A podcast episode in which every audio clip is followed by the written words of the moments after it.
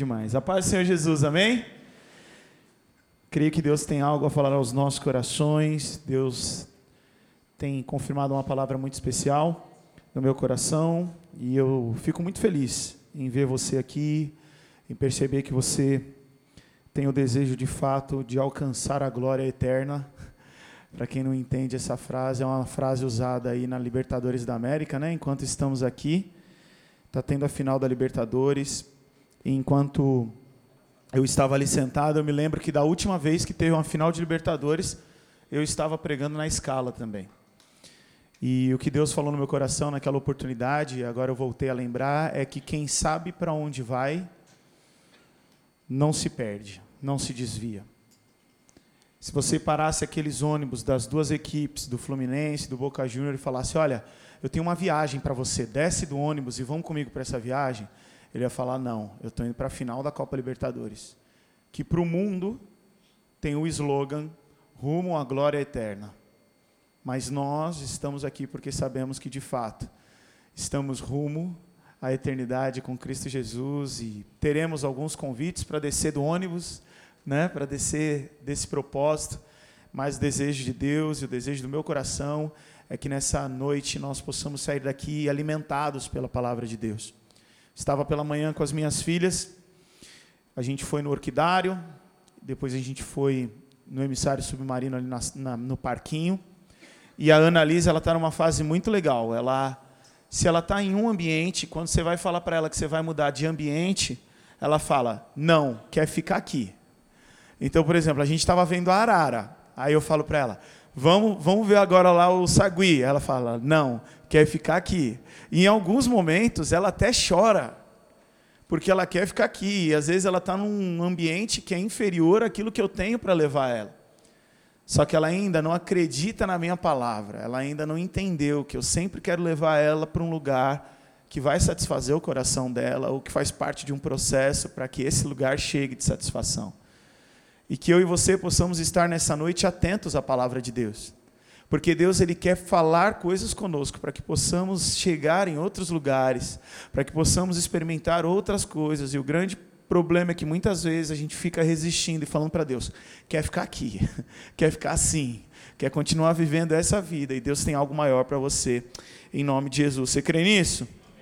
Hebreus capítulo 4, versículo 15.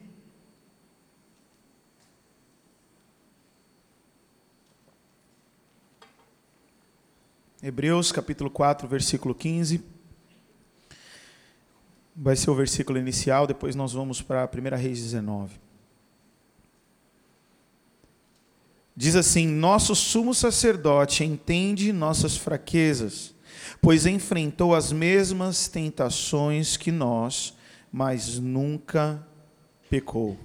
Feche os teus olhos, Senhor. Essa é a tua palavra, Pai. Viva, eficaz, Colocamos diante de Ti esse período para que o Senhor fale conosco de maneira pessoal. O Senhor tem falado ao meu coração, existem coisas aqui escritas que o Senhor falou comigo, mas que o Senhor possa falar de maneira pessoal a cada um de nós e também a mim, Pai.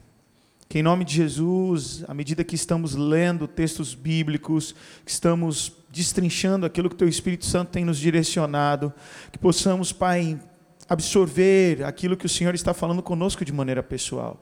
Para isso, usa a minha vida com graça e misericórdia. Perdoa os meus pecados, Pai. Apesar de mim, usa-nos, Pai. Para que, de fato, saiamos daqui impactados com aquilo que o Senhor tem para nós. Em nome de Jesus. Amém. Enquanto você abre agora em 1 Reis capítulo 19, nós vamos ler aí, se você não leu a Bíblia hoje, você vai falar, uau, hoje eu estou crente demais, que nós vamos ler um bom trecho de, do livro de Reis, no capítulo 19. Mas eu queria cantar uma canção enquanto a Lídia chega ali para tocar o teclado que a gente ensaiou, só que não. Eu queria primeiro falar como que Deus começou a falar ao meu coração. O título desse sermão de hoje é Deus entende você. Deus entende você. Foi uma palavra muito impactante que Deus falou ao meu coração. Eu pude ministrar talvez há uns 15, 16 dias atrás com os adolescentes. E hoje, na verdade, durante a semana, Deus já foi colocando esse título no meu coração novamente. E como é que tudo começou? A gente estava vindo, se não me engano, de uma agenda, estava pregando no lugar, e eu chegando em casa à noite, no sábado, e pregaria na classe no domingo de manhã. E como nós já temos uma expectativa de pregar, hora nota é quinta, no sábado, em algumas agendas, a gente sempre está recebendo a palavra na devocional para edificar primeiramente as nossas vidas, mas sempre atento para ver se tem algo que parece que borbulha um pouco mais e a gente já separa para deixar para uma próxima oportunidade que a gente vai pregar a palavra. E eu preguei então nesse culto e quando cheguei em casa, quando estávamos chegando em casa, pegando as meninas no carro, veio no meu coração: o que, que eu vou pregar amanhã? E geralmente isso não acontece, porque eu sempre tenho algo que eu falo: olha, se eu tiver essa oportunidade, se for domingo a minha escala, se for sábado a minha escala, eu vou pregar sobre isso. E aí eu falei: poxa Deus, eu, eu não tenho nada para falar amanhã. E a gente às vezes se cobra, né? Sempre para ter uma palavra, sempre.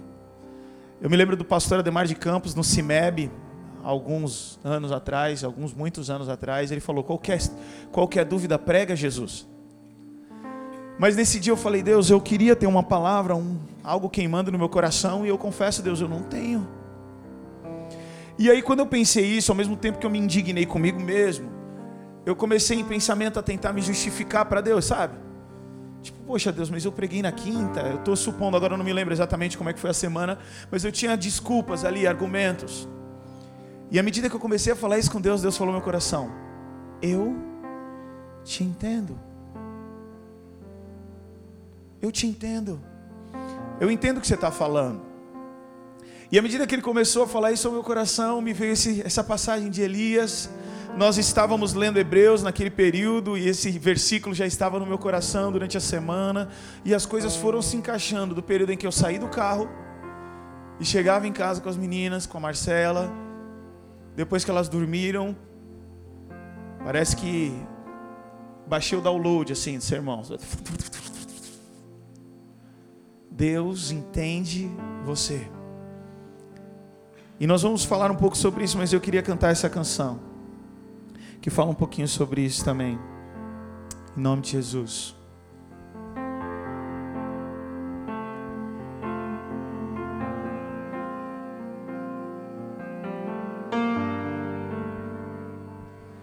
Tu me conheces,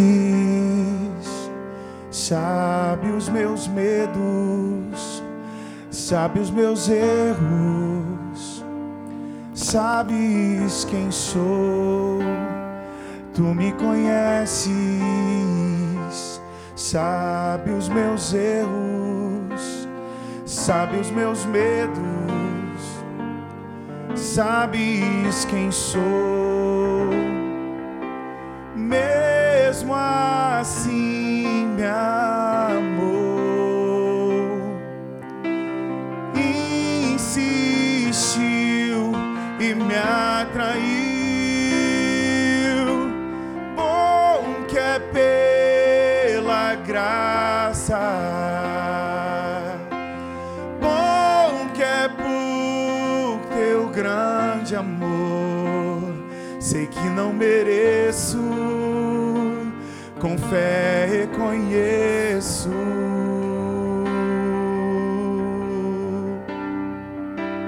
Bom que é pela graça, bom que é por teu grande amor. Sei que não mereço, por fé reconheço o amor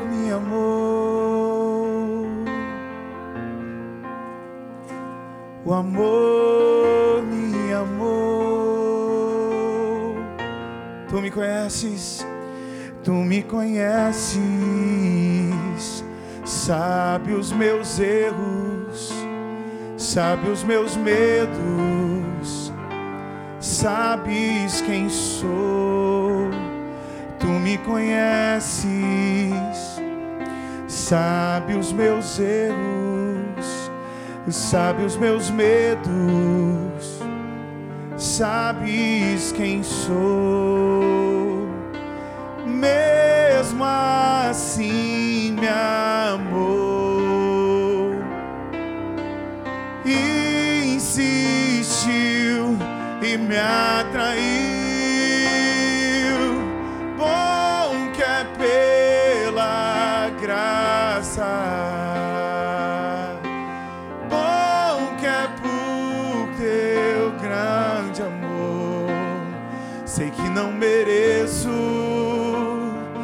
Fé reconheço.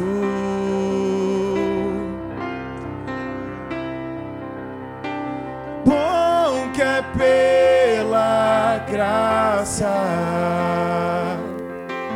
Bom que é por teu grande amor. Sei que não mereço, com fé reconheço. O amor me amou.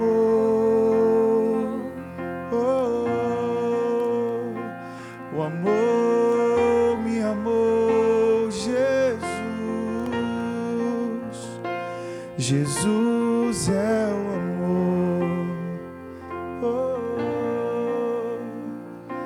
oh, o amor me amou. Glória a Deus. Você pode aplaudir o Senhor? Glória a Deus. Obrigado, Lídia. Capítulo 19 diz: Acabe contou a Jezabel tudo o que Elias havia feito, incluindo o modo como havia matado todos os profetas de Baal. Por isso Jezabel enviou essa mensagem a Elias: Que os deuses me castiguem severamente se até amanhã, nessa hora, eu não vier a você. Desculpa, eu não fizer a você o que você fez aos profetas de Baal. Só abrindo uma janela aqui, Elias está vindo de um contexto em que ele venceu o profeta de Baal. Então Jezabel aparece e fala: Olha, é, trazendo para a linguagem de depois de amanhã, eu juro pelo meu Deus que tinha acabado de perder o combate. Eu juro, é como se ela estivesse falando, eu juro por Baal, eu juro por esses deuses aí que acabaram de perder o rolê, mas segue aqui o jogo, ele, ela ameaça ele de morte. Que Deus me, me castiguem severamente se até amanhã nessa hora eu não fizer com você o que você fez com os profetas de Baal. Elias teve medo e fugiu para salvar a vida. Foi para Berzeba, uma cidade em Judá, e ali deixou seu servo. Depois foi sozinho para o deserto, caminhando o dia todo. Sentou-se debaixo de um pé de giesta e orou, pedindo para morrer. Já basta, Senhor, disse ele. Tira minha vida, pois não sou melhor que os meus antepassados que já morreram. Então ele se deitou debaixo do pé de giesta e dormiu. E enquanto dormia, um anjo tocou e disse: Levante-se e coma. Elias olhou em redor e viu perto de sua cabeça um pão assado sob pedras quentes e um jarro de água. Ele comeu, bebeu e se deitou novamente. O anjo do Senhor voltou, tocou mais uma vez e disse: Levante-se, coma um pouco mais, do contrário, não aguentará a viagem que tem pela frente. Elias se levantou, comeu e bebeu, e o alimento lhe deu forças para uma jornada de 40 dias e 40 noites até o Monte Sinai, o monte de Deus. Ali encontrou uma caverna onde passou a noite. Então Deus lhe disse: O que você faz aqui, Elias? Ele respondeu: Tenho servido com zelo o Senhor, o Deus dos exércitos. Contudo, os israelitas quebraram a aliança contigo, derrubaram teus altares e mataram todos os teus profetas. Sou o único que restou e agora também procuram me matar. Saia e ponha-se diante de, do monte, disse o Senhor. Enquanto Elias estava ali, o Senhor passou, e aí nós vamos interromper, daqui a pouco voltamos a ler. Deus, Ele entende você. Deus nos entende. Deus, Ele entende os nossos sentimentos. Perceba que o texto de Hebreus que nós lemos fala que nós temos um sumo sacerdote que enfrentou as mesmas tentações. É certo que ele nunca pecou, mas ele passou por aquilo que nós passamos. Ele era ali 100% Deus, mas ele também era 100% homem. As dores que ele sentiu na cruz foram dores reais, ele não teve anestesia. Os sentimentos que passaram pelo coração de Jesus enquanto ele esteve entre nós eram sentimentos humanos reais como os meus e os seus. Jesus, ele nos entende Ele entende o medo de Elias, ele entende os nossos sentimentos, as nossas conjecturas, os nossos sentimentos. Jesus tanto entende isso que a Bíblia diz que Jesus chorou diante da morte de Lázaro, seu amigo. Deus ele também entende a nossa caminhada. O texto vai falar que Elias teve medo, fugiu para salvar a sua vida, mas depois traz no versículo 4 que ele foi sozinho para o deserto, caminhando o dia todo. E que Deus falou ao meu coração é que Jesus conhece a tua caminhada. Jesus sabe o que você tem vivido. Ele sabe o deserto que você tem caminhado, ou ele sabe o tempo de bonança que você tem experimentado. Mas é certo que Deus conhece o teu rolê. Deus conhece o teu caminho. Eu gosto muito da passagem que está em João, no capítulo 1. No versículo 47, diz assim: Jesus viu Natanael aproximar e disse: Aí está um verdadeiro filho de Israel, um homem totalmente íntegro. Como o senhor sabe a meu respeito? perguntou Natanael. Jesus responde, respondeu: Vi você sobre a figueira antes que Filipe o chamasse. Então Natanael exclamou: Rabi, o Senhor é o Filho de Deus, o Rei de Israel. Jesus lhe perguntou: Você crê nisso porque eu disse que o vi sobre a figueira? Você verá coisas maiores do que essa. Natanael ficou espantado diante de Jesus saber onde ele estava antes de o ver. Jesus conhece a tua história, Jesus conhece a tua caminhada. E diferente de usufruir apenas de uma tecnologia, de um drone ali por cima de você, visualizando os teus passos e falando, olha, eu sei porque ele tem um GPS. Como os atletas de futebol, né? Quando você vê eles tirando a camisa no final do jogo, eles estão tipo com um top ali, né? E aquele top, na verdade, está segurando o GPS atrás deles. Então hoje o atleta profissional de alto nível, ele tem mais dificuldade de roubar, porque quando ele sai do jogo, todo mundo sabe quantos piques ele deu, quantos quilômetros ele correu, qual foi o lugar do campo que ele ocupou mais. Mas Jesus ele não usa dessa tecnologia, ele não tem uma rede de Nextel aí com um monte de olheiro observando os teus passos, então ele vai se alimentando disso. Não. Jesus ele não só sabe onde você foi, como ele está em todos os lugares. Como a tua atitude não surpreendeu o nosso Deus. Deus entende o teu caminho, a tua história. Deus ele também entende as tuas questões. Na parte B do versículo 4, o texto diz que Elias sentou-se debaixo do pé de gesto e orou, pedindo para morrer. Já basta, Senhor, disse ele. Tira a minha vida, pois não sou melhor que os meus antepassados que já morreram. Aqui eu acho um tanto quanto irônico. Afinal de contas, Elias fugiu com medo, porque Jezabel ia tirar a vida dele.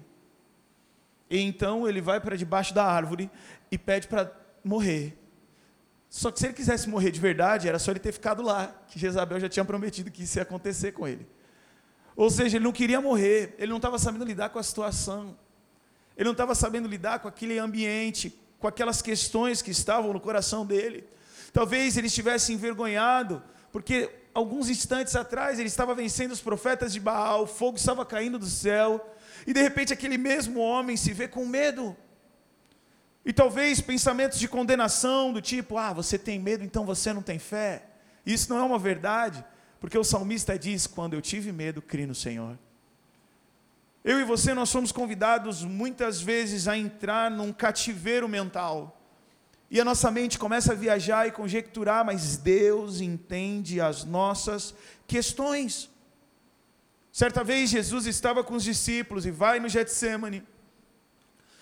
E o texto ali em, em Marcos capítulo 14, a partir do versículo 35, diz: Ele avançou um pouco e curvou-se até o chão. Então orou para que, se possível, a hora que o esperava fosse afastada dele e clamou: Abba, Pai, tudo é possível para ti. Peço que afaste de mim este cálice. E o texto segue: Contudo, que seja feita a tua vontade e não a minha. Esse texto mostra de maneira muito clara a humanidade de Jesus. Eu costumo interpretar isso com um filme, tentando ver principados e potestades assistindo isso em tempo real, porque nós já conhecemos a frase completa.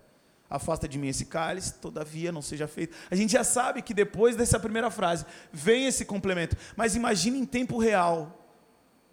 E aqui eu estou conjecturando, amém? Os demôniozinhos tudo tentando assistir a oração. E Jesus falando: tudo é possível para o Senhor Deus. Se possível, afasta de mim esse cálice. Digamos que aqui tivesse um segundo, dois segundos, três segundos, talvez os caras, olha, ele desistiu, ele vai desistir, é agora. Ele vai pedir para não fazer, olha lá. Só que pouco de, tempo depois ele complementa dizendo: Contudo, seja feita a tua vontade, Deus, e não a minha. E eu acho tão lindo isso, que Jesus ele expõe a verdade que tinha no coração dele, porque ele podia ter sentido isso, orado isso de repente de maneira mental, e os evangelhos não registrariam isso, mas ele se expõe, no sentido de mostrar que existia um duelo entre a vontade dele e a vontade do Pai, mas que todavia fosse feito a vontade do Pai. Jesus sabia que nele se cumpririam as profecias, que ele era o Messias que havia de vir, que ele sofreria assim dores terríveis por uma morte cruel, que era a morte de cruz. Mas ele sabia que enfrentaria a maior dor do coração que ele poderia sentir, que era tomar sobre si o pecado de todos. E então estar separado de Deus a tal ponto de na cruz dizer: Senhor, Senhor, por que me desamparaste? Naquele momento ele estava totalmente desconectado de Deus no que se diz respeito à condenação que era minha e sua foi sobre ele. Ele sabia que haveria de passar por dores, mas sabia que haveria de passar também por esse instante. Contudo, ele falou que seja feita a vontade de Deus. E isso tudo vai complementando o texto de Hebreus que diz: O nosso sumo sacerdote entende as nossas fraquezas, pois enfrentou as mesmas tentações que nós. E o complemento desse versículo diz: Mas não pecou. Deus ele entende a tua fome, Deus ele entende o teu sono. O texto diz que Jesus teve fome. Quando você pega Mateus 21, 18, diz de manhã, enquanto voltava para Jerusalém, Jesus teve fome. Dentro do barco ele também dormiu, ele tinha sono. Jesus ele entende o que você está passando. E no versículo diz de, no versículo 5 de Reis 19 diz: Então ele se deitou debaixo do pé de Gieste e dormiu. Enquanto dormia, o anjo tocou e disse: Levante-se e coma. Elias olhou ao redor, viu perto de sua cabeça um pão assado sobre pedras quentes e o jarro de água. Ele comeu, bebeu e se deitou novamente. O anjo do Senhor voltou, tocou mais uma vez e disse: Levante-se coma um pouco mais.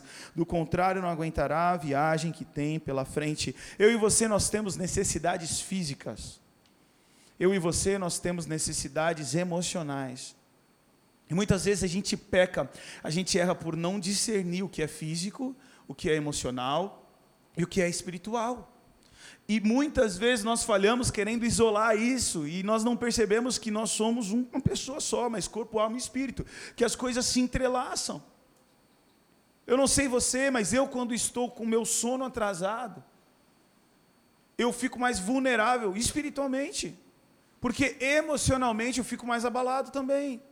E tem hora que eu prego para mim mesmo e falo: Adam, o teu mal é sono. Vai dormir. Não é o momento de eu orar, não é o momento de eu fazer um jejum, não é o momento. Eu percebo o Espírito Santo falar: vai dormir. Você percebeu que o anjo deixou dormir mais um pouquinho? Hã? Era feriado, talvez. Aí ele dormiu, levanta com comeu, deitou mais um pouquinho do anjo. Agora já deu, é o soneca, né? Depois de cinco minutos, ah, agora vamos. E ele comeu mais um pouquinho. Talvez em um tempo sem comer, um tempo sem beber água, porque o contexto era de seca. Ele então se alimenta, bebe e volta a dormir. Eu, isso não está na Bíblia, eu entendo que ele dormiu um tempo suficiente para quando acordar tivesse fome novamente. Então, Jesus, ele entende e Deus respeita esse tempo de Elias. A Universidade de Berna, da Suíça, diz que durante o sono, o nosso cérebro tem a capacidade de apagar ou diminuir a intensidade de pensamentos ruins, destrutivos, e intensificar e marcar pensamentos positivos.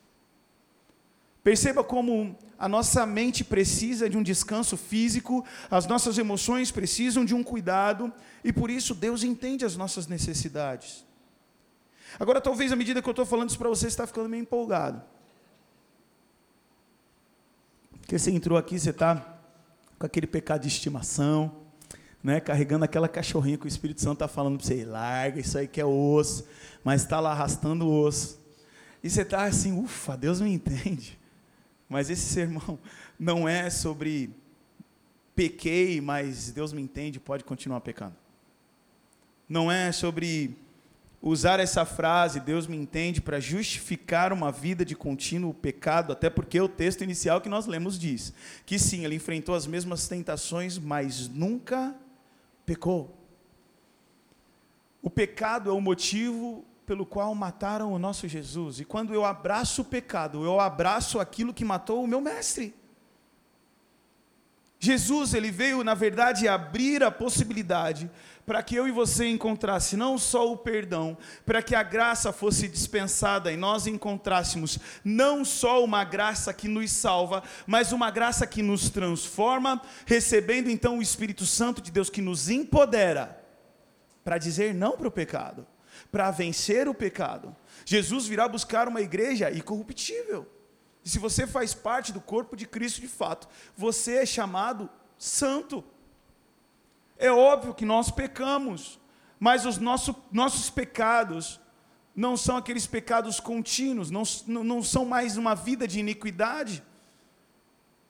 A palavra de Deus, ela traz três tempos de santificação, três tempos de salvação. Por diversas vezes você vê em um mesmo texto bíblico a palavra falando assim: agora nós que fomos salvos, estamos sendo salvos, seremos salvos, os três tempos verbais, mostrando que sim, uma vez que eu encontro com Jesus, uma nova natureza surge em mim. Agora eu sou filho de Deus. Mas agora eu estou num processo ao qual Paulo diz: Olha, eu esmurro meu próprio corpo para depois de ter anunciado a muitos, eu mesmo não venha a ser reprovado. Quer dizer, eu estou sendo salvo, eu estou sendo transformado, eu estou sendo santificado. E a mesma Bíblia nos aponta uma salvação, um, um, período, um momento de santificação de uma vez por todas, quando Jesus voltar e nós subirmos, ou quando nós, de maneira individual, formos nos encontrar com Jesus mais rapidamente do que esse momento da igreja voltando. Mas de fato, um momento nós nos encontraremos com o nosso mestre, e aí não vai dar para falar, Jesus, você me entende, né? Você sabe que eu estava pecando, mas meu, ela era muito gata. Você sabe que eu estava pecando, mas era muito dinheiro, eu estava precisando, irmão. Não é nesse sentido que Deus vai te entender, que Deus vai. Não, não. Jesus não negocia princípios. Deus não vai usar do entendimento da nossa humanidade para liberar o nosso pecado, a nossa vida de iniquidade. Dito isso, Deus começou a falar algumas coisas comigo e Elias ele entra na caverna. E Deus, ele entende você querer cavernas em algum momento da sua vida. Nós temos um livro chamado Deus, o Tempo e as Estações. E eu entendo que a vida ela é cíclica. Nós passamos por outonos de perdas. Nós passamos por invernos de solidão. Que como um urso no inverno a gente quer hibernar, nossa vontade é sumir. Mas se a gente persevera em Cristo Jesus, então vem o florescer da primavera. E se ali permanecermos firmes em Cristo Jesus, virá o frutificar do verão. Mas existe um tempo em que nós queremos ir para a caverna e preste atenção, Deus respeita isso. Deus entende isso. Chega um momento em que Jesus vira para os discípulos e fala: Olha, fiquem aqui, que eu vou ali orar. É como se Jesus falasse: Olha, me deixa no meu canto. Agora sou eu e Deus. Eu preciso desse momento. Eu preciso estar sozinho na presença de Deus. E o que Deus quer falar ao teu coração essa noite é sim, Deus entende a tua caverna, mas preste atenção no que eu vou te falar. Deus quer que você transforme cavernas de melancolia em esconderijos de oração. Deus quer que você transforme cavernas de melancolia em esconderijos com experiências reais com Deus e com seu Santo Espírito. Para isso, nós precisamos estar atentos às palavras que Deus tem lançado sobre as nossas vidas. Como o exemplo que eu dava inicialmente. Chegou um momento que nós estávamos ali no orquidário com a Maria, com a Ana, e eu falei para elas: Olha, nós vamos embora. Mas nós vamos embora e nós vamos lá para o parquinho do emissário. A Maria já logo falou, da hora, vamos lá e tal, porque ela já tinha feito tudo ali no orquidário. Mas a Ana falou o quê? Quer ficar aqui. E muitas vezes Deus está falando comigo, Deus está falando contigo, Deus está querendo tirar a gente dentro da caverna, em lugar de nós ouvirmos a voz de Deus ou transformarmos aquele lugar ao qual Deus respeita, no lugar de relacionamento com Deus. Nós falamos para Ele: quer ficar aqui. Eu tive uma experiência com caverna, e justamente com esse texto. Teve um período da minha vida que eu estava na minha cama com meu violão, com a minha Bíblia, e eu chorava, dormia, tocava violão e lia a Bíblia. Cara, eu não estava mal espiritualmente. Eu tinha experiências com Deus diárias. O meu problema era emocional. O meu problema era uma, um desequilíbrio, eu não me alimentava, então eu tinha um desequilíbrio físico que auxiliava para um desequilíbrio emocional, que ia interferindo pontualmente naquilo que eu pensava e que estava atacando a minha vida espiritual. Mas eu dormia do lado do meu violão. Eu levantava, adorava a Deus e depois eu ia e lia a Bíblia. E o Espírito Santo começou a soprar para eu levantar, para eu fazer alguma coisa da vida. E eu, com toda a autoridade que não me foi dada, Falei para Deus, Deus, eu estou na caverna. E fui dar base bíblica para Deus. Falei, Elias teve na caverna, Deus. Davi teve na caverna. Me deixa na caverna. E o Espírito Santo falou para mim: Mas é para isso que eu te chamei? Para terem pena de você? Faz sentido a sua caverna. O que você está passando, ok, legal. Mas será que é para isso que você foi chamado para viver nessa caverna para o resto da tua vida? E foi muito legal porque naquele momento eu pensei em ligar para um amigo meu. E quando eu peguei o telefone para ligar para esse meu amigo, eu falei: não vou ligar não. Eu sozinho em casa, na minha mente. Falei: eu não vou ligar não, porque foi Deus que mandou o anjo. Eu não vou ligar para o anjo não. Se Deus quiser usar alguém, ele que use. Lá fui eu, larguei o celular, comecei, não me lembro se eu fui a Bíblia, se eu fui, eu fiquei ali e toco meu telefone, tia Mica me ligando. Antes ela tivesse me jogado uma mensagem, porque é mais fácil de você falar, tá tudo bem. Mas ela me ligou. E aí conhece a voz, né? Como é que você tá? Tô bem, não tá.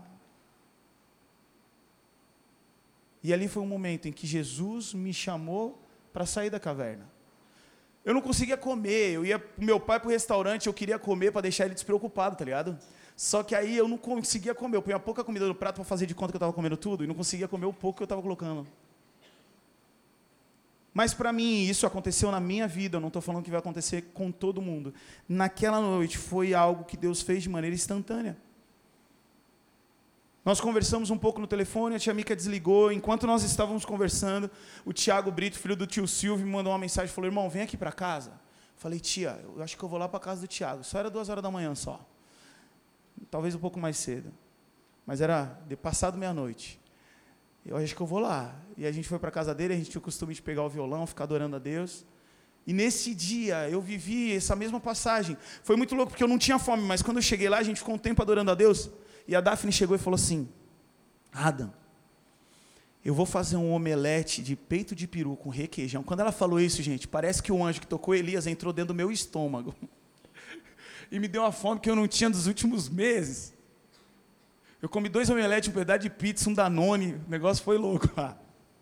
Eu nunca usei droga não, mas alguns diriam que eu estava na larica. e cara, ali eu tive uma experiência instantânea com Deus. E comecei a me alimentar, comecei a entender o processo, sair da minha caverna, mas talvez com você está sendo diferente. Mas Deus, essa noite, está falando para você: olha, eu respeito a tua caverna, eu entendo a tua caverna. A pior coisa é quando a pessoa está chorando por um motivo real e alguém vira e fala assim: não chora não. Mas Jesus chorou. Escolha o lugar ao qual você vai chorar. Chore aos pés do Senhor. No meu livro eu me lembro de escrever um dia que eu estava orando, ou melhor, tentando orar, tomando banho, chorando. E eu não conseguia orar, eu só falava pai, pai, pai, pai falando com Deus. E o Espírito Santo falou para mim depois, enquanto eu escrevi o livro, naquela noite, Deus sabia separar exatamente o que era gota de água e o que era gota de lágrima, e Ele estava recolhendo como oração. A questão é onde nós temos chorado. Jesus quer transformar cavernas em esconderijos. Deus ele entende as tuas dores, mas ele te convida a sair da caverna. Versículo 10 diz assim: Ele respondeu: Tenho servido com zelo ao Senhor, o Deus dos exércitos. Contudo, os israelitas quebraram aliança contigo, derrubaram teus altares, mataram todos os seus profetas. Eu sou o único, o único que restou. E agora também procuram me matar. O texto diz: Saia e ponha-se diante de mim no monte, disse o Senhor. Junto com toda essa dor, Elias estava sentindo a dor da soberba. Porque ele estava falando, só eu. Eu sou a última traquinas do pacote. A última Coca-Cola do deserto. Só que se você ler alguns capítulos anteriores, ele sabia que tinha um homem escondendo 100 profetas. Então ele já estava errado aqui. Ele já estava talvez desqualificando os outros 100. E falando, só eu. Deus entende as suas dores, mas Ele vai colocar você no seu lugar Deus ele entende as suas dores, mas ele vai te convidar a sair desse lugar, ele vai te convidar a levantar. Porque depois que Jesus estava naquele ambiente, eu não quero chamar o ambiente do Getsemane de caverna, eu quero chamar de esconderijo, mas Jesus estava ali no seu esconderijo, tendo aquele momento de experiência com Deus, se relacionando em oração com o Pai, mas chega um momento que ele fala: levante-se, vamos, meu traidor chegou. Mesmo diante do traidor, era tempo de se levantar. Mesmo tendo que conviver com esse quadro, era tempo de se levantar. E chegou um momento que Deus falou para Elias: Elias, levanta, vai ali na porta, nós vamos trocar uma ideia. Sabe qual é o problema? Quando nós vivemos a crise, nós duvidamos de duas coisas. A primeira coisa que nós duvidamos é da onde Deus vai nos levar. Porque no lugar de nós olharmos para Deus, nós somos induzidos pelas nossas emoções, pelos nossos sentimentos, pelas circunstâncias reais ou inventadas pela nossa mente. Nós somos convidados a focar no problema. Então chega algum momento que a gente está assim, ó. E aí parece que você não está enxergando mais nada ao teu redor, porque afinal de contas você está muito próximo, muito focado no teu problema. E Jesus ele está falando para mim e para ti: sai da tua caverna. Mas diante da caverna, diante dos problemas, nós passamos a duvidar para onde Deus vai nos levar. Parece que aqui é o final. Parece que nada mais vai acontecer. Parece que as promessas foram engavetadas, que Deus mudou de ideia. Só que o texto diz, de maneira sutil, o anjo diz para Elias: Elias, come mais porque senão você não vai aguentar o rolê que eu tenho para ti. Você vai andar 40 dias, 40 noites no deserto, você vai ungir rei lá na frente, você vai chamar Eliseu, você ainda vai ver um monte de coisa acontecer. Come mais. Você está na caverna, irmão? Em nome de Jesus. Você está passando por luta? Come mais. Come mais. Tem gente que no momento da caverna vai se distrair e vai assistir Netflix. Distraiu a mente? Sim. Aquietou a alma? Não. Tem momentos que o cansaço é físico e o que você precisa é dormir. O que você precisa é, de repente, viajar. Mas tem horas que falta comer um pouco mais. E se a gente não se alimenta, a gente não aguenta o tempo. A gente não aguenta a caminhada. A gente não resiste ao teste do processo. Não porque Deus nos deu uma batalha maior do que a gente pode suportar, mas porque nós estamos, estamos dispensando o suprimento, a palavra de Deus, o tempo de devocional com Ele. E uma vez que temos esse tempo com Deus, aí a gente vai aguentar caminhar até o monte de Deus, até o basta de Deus, até a experiência final de Deus com aquele capítulo, e você vai viver outros lá na frente. Mas para isso, nós precisamos estar na expectativa daquilo que Deus quer falar. E eu não sei você, mas cara, eu amo ter experiências com Deus. E Deus fala comigo na palavra todos os dias. Tem dia que parece que é um megafone, tem dia que é um sussurro, mas todos os dias Deus fala comigo na Bíblia. Mas eu gosto de ter experiências sobrenaturais. Eu estava nesse contexto na varanda do meu prédio, da varanda do meu prédio, do 11 andar, do 19 andar, eu olhava a casa do meu pai. E tem gente que vai falar, eu já conheço esse testemunho. Paulo contou três vezes o mesmo te testemunho na Bíblia. O Evangelho conta a mesma história, às vezes quatro vezes. Então fica de boa na lagoa, que é Deus que está falando. Eu não tenho como inventar um, uma outra história. e ali eu estava olhando fisicamente, eu olhava a casa do meu pai, o prédio, a lateral do prédio dele, de onde eu morava, eu conseguia ver. E eu falei assim: Deus, se eu ligar para o meu pai agora, na madrugada, e pedir para o meu pai vir aqui, ele vai sair da casa dele do jeito que ele está e vai vir aqui mesmo que seja para pegar um copo d'água. E eu, na minha petulância e ignorância, falei: Deus, eu estou orando há mó tempão para o Senhor fazer um milagre nessa área e nada acontece. E quando eu falei isso, o Espírito Santo me constrangeu. E aí eu pensei: quem sou eu na fila do pão? Mas eu estava que nem Elias, só eu. e nessa que eu comecei a chorar, comecei a pedir perdão para Deus a forma como eu tinha orado. Mas ei, Deus entende. Ele só não queria que eu ficasse naquela fala. Ele queria me levar ao arrependimento. Você consegue entender a diferença? Ele queria levar ao tratamento. E ali eu pedi perdão para Deus, eu falei, eu acho que eu estou querendo ver coisa onde não tem coisa, eu vou secularizar a minha vida. Peguei o meu celular para olhar um aplicativo. Porque enquanto eu estava orando, ouvindo o fone, era uma música que cantava, sopra o teu vento suave hoje aqui. E nesse exato momento soprou um vento na varanda. E aí eu falei, mano, tô ficando louco, eu já tô achando que o vento é Deus, tá ligado? Que eu, que, eu tô na varanda, velho, varanda venta, décimo nono andar, isso é normal. Se venta, né? Ontem, misericórdia, ventania, furacão, grau 1, os caras falaram. Mas, na minha cabeça, eu falei, eu tô ficando louco. Então eu vou secularizar esse momento. abri o meu aplicativo Pinterest, não sei se é assim que pronuncia. E a primeira imagem que eu olhei era uma menina com um gorro assim, a imagem preta e branca escrito na frente dela. Esteja tão sensível a, a, ouvir a voz de Deus ao ponto de sentir um vento e poder dizer: é Ele. Aí eu falei: eu posso estar louco, mas o app Pinterest está louco igualzinho. Então nós somos loucos de Jesus. Mês passado eu falei: Deus, o Senhor tem falado comigo na palavra, perdoa a minha incredulidade. Tipo Abraão, se tiver um. tipo Gideão, Deus, me desculpa Falei, Deus, o Senhor fala comigo na palavra, mas eu queria ter uma experiência sobrenatural. Fala comigo de alguma maneira. Cara, eu já tive várias histórias. Uma vez eu estava lendo Josué capítulo 1, versículo 8 e 9 para pregar no culto de sábado, e Deus estava falando comigo, e eu ia pregar no culto de sábado que Deus estava falando comigo. E com algumas questões do coração, legou testemunha de Jeová, concorrência. Oi, tudo bem? Eu posso ler um versículo para você? Falei, pode. Ela, Abra sua Bíblia em Josué, capítulo 1, versículo 8 e 9. Eu comecei a chorar, eu acho que ela deve ter pensado, converteu. E essa semana eu estava nesse naipe falando, Deus, eu queria ter uma experiência assim, eu queria ter um sobrenaturalzinho, Deus. Eu sei que a fé é invisível, eu sei de tudo isso, mas eu amo ter essas experiências. Eu deixei a Maria na escola, estava sozinho no carro, e o Espírito Santo falou para mim assim: para na frente daquela igreja. Eu falei, mano, eu estou muito louco, ou vai ser mais uma experiência? Eu falei, como eu não tenho nada a perder, eu vou parar. Primeira vaga que tinha na frente da igreja, eu parei. Quando eu estacionei, eu imaginei a tia do coque vindo, né? E falando para mim: Eis que te digo, varão.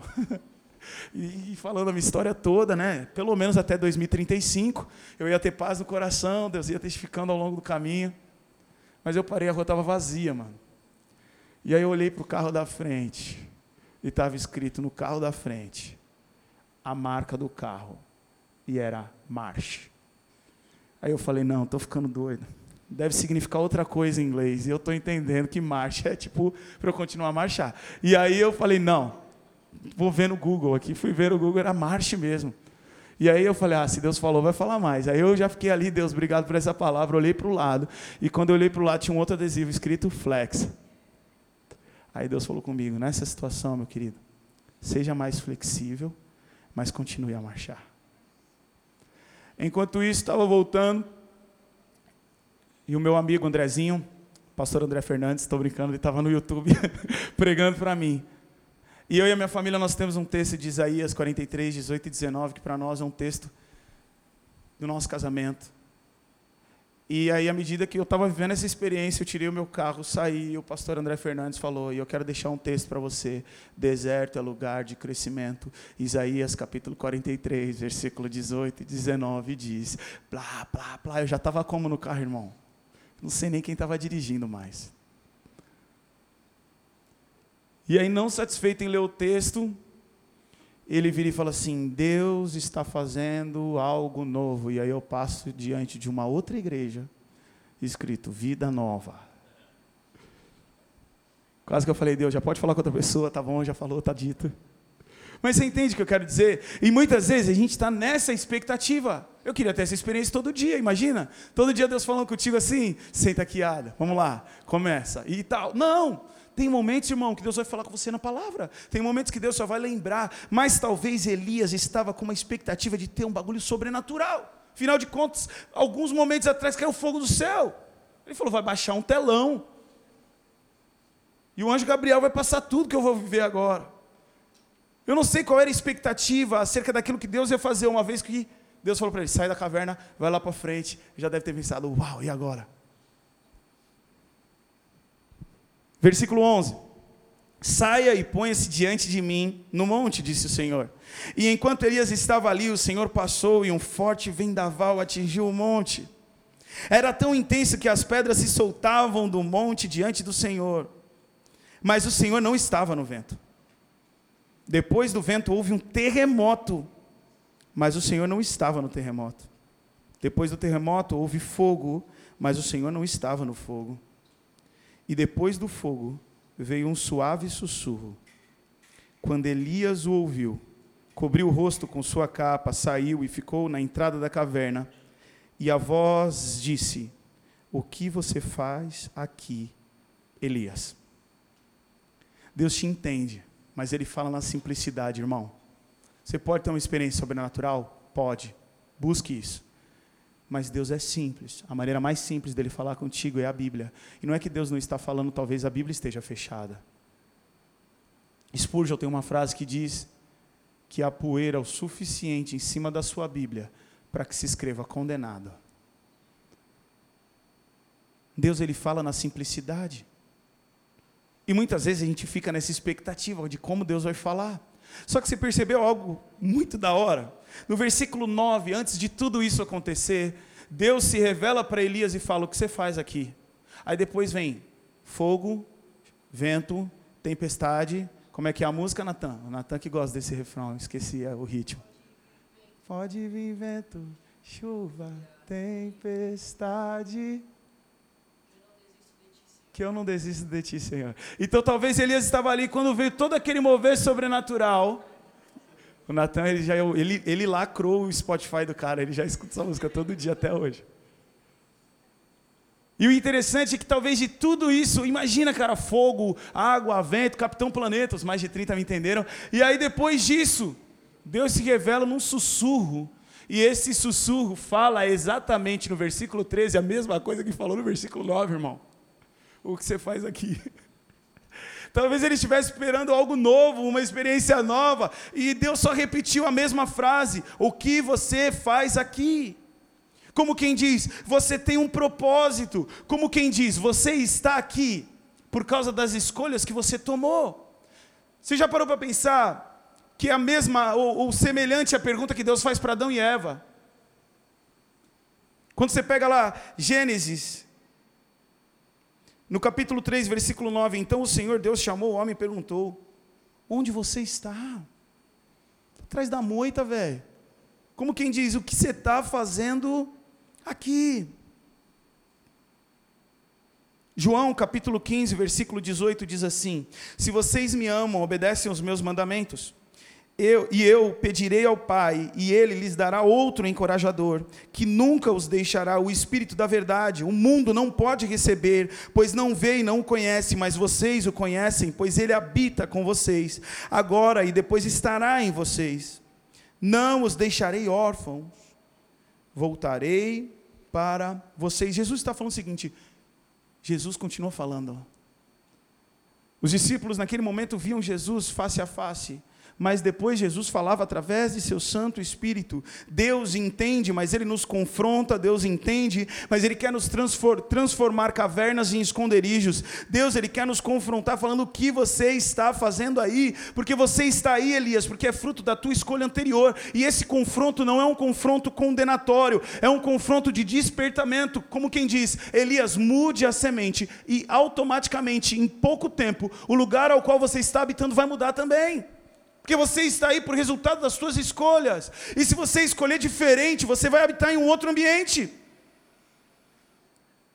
O confronto é para gerar mudança, para nós mudarmos a semente que estamos semeando. Deus ele nos entende, Deus ele respeita as nossas emoções, as nossas lutas, os nossos processos, mas ele não nos quer entregues. Versículo 15 diz: Então o Senhor lhe disse: Volte pelo caminho por onde veio e vá para o deserto de Damasco. Quando chegar lá, unja Azael para ser rei da Síria. Eu gosto muito dessa expressão, volte pelo caminho. A palavra de Deus diz: Olha, eu conheço as tuas obras, você trabalha da hora na igreja, agora eu estou trazendo para o nosso contexto, né? estou fazendo um paralelo com o texto de Apocalipse. Eu vejo que você está direitinho, só que é o seguinte: eu tenho uma coisa contra ti. Abandonaste o primeiro amor. Abandonaste o primeiro amor. Você já não está mais apaixonado por Jesus? Porque se você for parar para pensar, o segundo amor ele é condenatório. Porque quando a pessoa está no segundo já manda voltar para o primeiro. Porque tem gente que traz esse segundo amor como um segundo amor de maturidade. Não, eu não estou mais no primeiro amor, agora eu estou numa. Não, não, não, não, volta, diz, diz o texto. E o texto diz: volta à prática das primeiras obras. E a pergunta é: o que você fazia no princípio? Quando você se converteu? O que você fazia quando Deus falava doidado contigo? O que você fazia quando você tinha um tempo maior de oração? O que você fazia? Cara, volte pelo caminho, você conhece o caminho. Uma vez eu falei com um rapaz que estava desviado muitos anos. E eu perguntei para ele, irmão, quem é o caminho, a verdade e a vida? Ele falou, é Jesus. Eu falei para ele, você sabe que Jesus tem perdão para a tua vida, independente de tudo que você fez até então? Você sabe que Jesus tem poder para te perdoar? Ele falou, sei. Aí eu falei para ele, então beleza. E morri a resenha. E ele falou, mas por que você está me perguntando isso? Eu falei, não, meu medo era você ter apostatado, achado que Jesus não é mais o Senhor. Então você tem consciência de que Ele é o único e suficiente Salvador da sua vida? Ele falou, eu sei. Falei, o meu segundo medo era que você achasse que você já vive uma vida de tanto pecado que já não tem mais jeito. Agora você tem que continuar pecando tem gente que usa aquele texto né, da blasfêmia contra o Espírito Santo, que não tem mais perdão, e aí o cara fala: Meu, eu estou num nível de pecado que já blasfemei contra o Espírito Santo, então agora curte o mundão, porque Deus não tem mais perdão para mim. Preste atenção, meu querido. Se há em você um pensamento de arrependimento, se há em você uma, um centímetro que seja de vontade de voltar para os caminhos do Senhor, saiba que o Espírito Santo de Deus ainda fala contigo, porque é Ele que convence do pecado, do juízo e da justiça. Jesus está nos convidando a voltarmos para o caminho. E talvez você não está desviado, você precisa voltar a fazer coisas mínimas que você fazia antes e não, não está fazendo mais. Uma das coisas que Deus me levou a fazer é fazer a minha devocional de novo na Bíblia de papel. Eu sempre fiz na Bíblia de papel e comecei a fazer no aplicativo, porque me facilita porque depois dali eu já tiro o print, todos os dias no meu Instagram, eu jogo lá o printzinho do versículo, pregando para a galera no Instagram, todos os dias eu já copio o link dos três capítulos do dia, já jogo num grupo lá, uma comunidade de WhatsApp que eu tenho, em que, graças a Deus, nós passamos de 500 pessoas nessa comunidade, e ali eu mando o link dos três capítulos, eu mando um versículo de destaque, eu mando um áudio de um minuto, resumidamente ali, falando daquele versículo que Deus falou comigo mais forte nos três capítulos. Então, para mim, é muito mais prático eu fazer no celular. E aí me veio aquela coisa do fazer na Bíblia de papel. Comprei uma Bíblia essa semana, chegou para mim hoje. Já tem um espacinho aqui para a Bíblia Note, tem um espacinho para eu fazer um rabisco. Isso sempre me ajudou, porque quando eu vou pregar, às vezes vem um texto bíblico que você não sabe onde está o endereço certo, mas você sabe que está em Hebreus, está no canto superior da folha, você fez um coração do lado, é assim ou não é assim? E quando a gente só estuda no celular, a gente perde isso. Então é um detalhezinho Eu não vou cair da fé se eu fizer no celular, entende? Mas de repente Deus vai agregar coisas maiores, eu vou estar mais atento, eu vou ter que sentar numa mesa, ficar ali mais focado, Deus vai falar de maneira mais fácil, no sentido de eu absorver aquilo que Ele está falando. Deus, Ele entende, mas Ele quer a nossa reação para cumprir o nosso propósito, para ungir reis. E ungir reis aqui foi o papel que Elias foi cumprir, mas para mim é empoderar essa geração. É ministrarmos o Evangelho nessas vidas, essas vidas terem encontros reais com Jesus, e então receberem o Espírito Santo, serem empoderados para reinar no sentido de se impor, de influenciar a nossa geração. Deus, Ele nos entende. Mas Ele quer tratar aquilo que está dentro do nosso coração. Olha o que diz no versículo 19. 1 Reis 19 ainda. Elias partiu e encontrou Eliseu, filho de Zafete, arando um campo. Havia doze parrilhas de boi no campo e Eliseu arava com a última parrilha. Elias se aproximou de Eliseu, lançou a capa sobre os ombros dele e continuou a caminhar. Eliseu deixou os bois ali, correu atrás de Elias e disse: Primeiro deixe-me dar um beijo de despedida em meu pai e em minha mãe, então eu seguirei. Elias, Elias respondeu: Pode voltar. Aí nesse momento começou: E eu me despedi dos meus. Enquanto ele voltava, tocava esse louvor, estou brincando. E aí, ó, Elias, Eliseu voltou para sua parelha de bois e os matou, usou a madeira e o arado para fazer um fogo e assar a carne, distribuiu a carne para o povo da cidade, todos eles comeram. Então partiu com Elias como seu ajudante. Jesus ele entende tudo isso, mas Deus não tem o melhor. Você tem problemas. Amém? Quem não tem, depois troca ideia comigo, que eu estou com os três, a gente terceiriza aí. Se administra um meu, fica mais leve aqui. Mas nós temos problemas. Agora, o propósito que Deus quer cumprir através das nossas vidas não tem relação nenhuma com o nosso problema. José teve problemas e continuou servindo a Deus. A Bíblia continua dizendo que Deus era com ele. E depois lá na frente José foi usado e a gente fala assim: "Poxa, mas ele foi usado, né, para salvar a vida da família dele". Não, não, não, não. O texto diz que as nações vinham buscar alimento na governança de José. José salvou o mundo inteiro ali. O X da questão é se é o mundo planeta ou se é o mundo deles, né? aquilo que eles visualizavam ao redor. Mas é certo que ele salvou nações. Eu e você, nós não podemos desistir. Porque se nós desistirmos, os propósitos de Deus irão se cumprir. E quando Saul falhou, Davi foi levantado. O texto diz: Ainda hoje, Saul, teu reino ia ser confirmado para sempre. Você pipocou na missão, vem, Davi. Porque os propósitos de Deus vão se cumprir. Deus ele não precisa da gente, mas ele quer usar a gente. A gente não pode perder essa oportunidade. Você está passando por problema? Irmão, transforme a tua caverna em esconderijo e fique sensível à direção que Deus vai te dar para cumprir propósitos, porque mesmo em meio a tempestades, nós devemos continuar servindo ao Senhor. Certa vez o pastor Marquinhos Menezes, conversando comigo, falou para mim: o evangelho é que nem andar de bicicleta. Não pare de pedalar.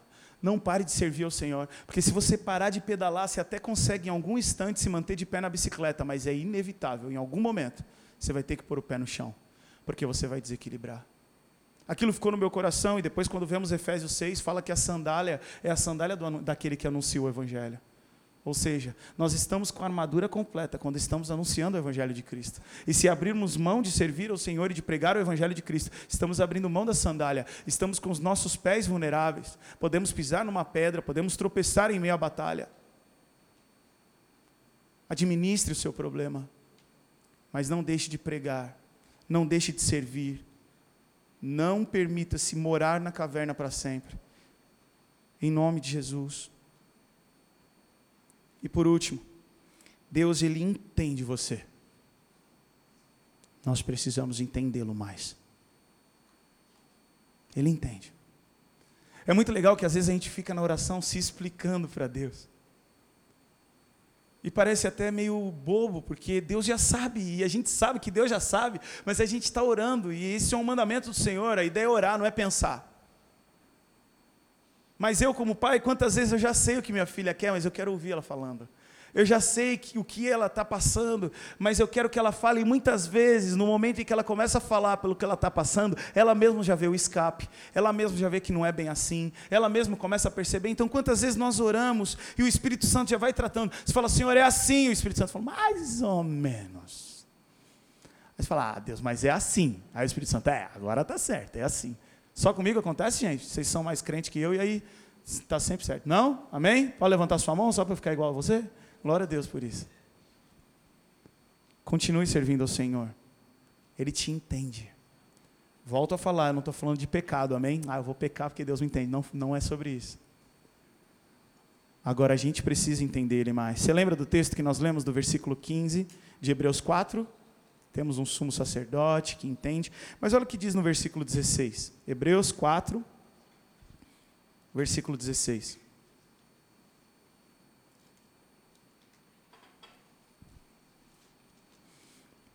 Nosso sumo sacerdote, no versículo 15, entende nossas fraquezas, pois enfrentou as mesmas tentações que nós, mas nunca pecou. Versículo 16. Assim, aproximemo-nos com toda a confiança do trono da graça, onde receberemos misericórdia, encontraremos graça para nos ajudar quando for preciso. O Senhor nos entende. Nós precisamos entender mais a Deus. Nós precisamos trazer na nossa mente quem Deus é. Os meus pais compravam um presente de Natal antecipadamente. E eles deixavam o presente de Natal em cima do armário. Eles achavam que estava escondido, mas eu sabia que era meu presente de Natal. Que a primeira vez que eu vi eles tirando dali, no ano seguinte, eu já falava: é o meu presente, já chegou, já está ali. Meu irmão mais novo talvez ainda não compreendesse. O que eu quero dizer para você? Eu entendi um pouco mais os meus pais. Então eu sabia que o que era meu estava guardado. O meu irmão talvez não, por ser mais novo. Nós precisamos alcançar um nível maior de maturidade em meio aos processos, porque esse é um dos motivos pelo qual Deus usa os processos. Você já parou para pensar que a lagarta e a borboleta é a mesma pessoa? É a mesma pessoa, não mudou o nome. E aí, borboleta Maria, tudo bem? Tudo bem. Quando ela virar. Tudo bem, lagarta Maria. Quando ela virar borboleta, ela vai continuar sendo a Maria. Ela só passou pelo processo. E a partir do momento que nós compreendemos Deus, a partir do momento que nós alimentamos a nossa fé, as nossas dúvidas morrem de fome. Por isso é importante saber que, mesmo em meio ao deserto, as promessas do Senhor não mudaram. Eu não sei se você tem esse costume, mas eu aprendi isso com a minha esposa. Sempre que ela tem uma experiência com um versículo, ela anota a data e o contexto. E eu comecei a fazer isso aprendendo dela. Então eu tive uma experiência com Deus no ano passado. E eu tenho aqui na minha Bíblia a foto da minha família e aqui está escrito o texto. E todas as vezes que a caverna me chama, Adam, vem aqui, menino. Eu falo, caverna, obrigado pela oportunidade, mas eu prefiro o esconderijo. Tem hora que eu estou na caverna, irmão. Tem hora que eu estou lá. Marcela veio, Adam. Aí quando ela falou, Adam, ficou, Adam, Adam, Adam. Eu estou bem no fundo da caverna, assim. Tia Mica vem, Adam, Adam.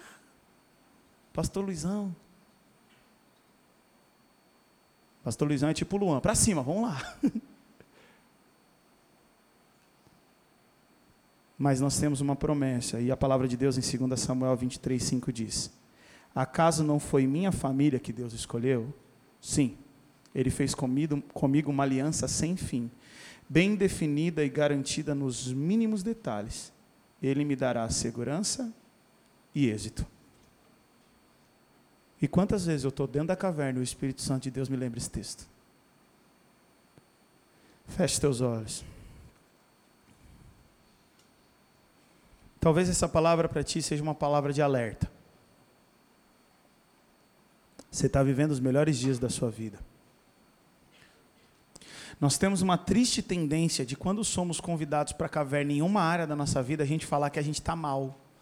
O cara está bem profissionalmente, está bem na família, está bem financeiramente, está bem ministerialmente. Aí ele tem problema com o vizinho. Aí você pergunta para ele: e aí, como é que você está? Tô mal demais, velho. Meu vizinho. Pô. Talvez essa palavra é só uma palavra de alerta. Talvez não, mano. Você estava na caverna. E Deus está falando para você: levanta. Hoje é noite de levantar. Adam, mas eu vou levantar e quando eu sair daqui vai estar tá tudo resolvido. Não, irmão. Mas você vai estar tá ouvindo o sussurro do Espírito Santo de Deus falando para você, como está escrito em Nemo, capítulo 4, versículo 10. Continue a nadar, continue a nadar, continue a nadar. A caverna te convida. E o Espírito Santo de Deus te convida. Onde é que você vai passar o seu dia, sua noite, suas semanas? Se você quer ficar de pé, se levantar de maneira profética, de maneira posicionada diante de Deus, falando: Deus, eu creio nessa palavra, eu estou ficando de pé porque eu estou abrindo mão da caverna. Eu até vou ficar sozinho, mas vai ser o nosso esconderijo, vai ser um tempo de, de comunhão. Vai ficando de pé no teu lugar. Se você quer falar, Deus, eu estou de pé. Eu preciso sair dessa caverna. Irmão, a caverna é mó, mó aconchego, mano. Você se dá a maior razão. A melancolia te abraça. O senso de injustiça parece que ele amplia assim. O cara pisou no teu pé porque tropeçou, mas não, ele saiu de casa com o propósito de pisar no teu pé. E Deus está te convidando. Fica de pé. O que você está fazendo aí nessa caverna? Se alimenta, porque o que eu tenho para ti é grande, não é coisa de mais um dia, de mais dois dias. Olha, isso nem está no meu sermão. Mas o que o Espírito Santo de Deus está falando no meu coração é que a ameaça de morte para Elias era para o dia seguinte. Amanhã eu vou te matar, Jezabel falou. E o anjo já falou para ele: fica tranquilo e come, porque tu vai dar um rolê de 40 dias, então ela não vai te matar, não. Tu está com medo do dia de amanhã? Esquece. Tem promessa para 40 dias aqui. Você vai lá para o monte de Deus, você vai ter uma experiência com Deus, você vai ungir, você vai levantar Eliseu. Às vezes a gente está tão focado na nossa caverna, e Jesus falou para a gente: ide e fazei discípulos. Qual é o discípulo que você vai apresentar para Jesus se ele voltar hoje? Qual é o discípulo? Dá o um nome dele aí no seu coração. Não tem? Levanta. Vamos procurar o Eliseu.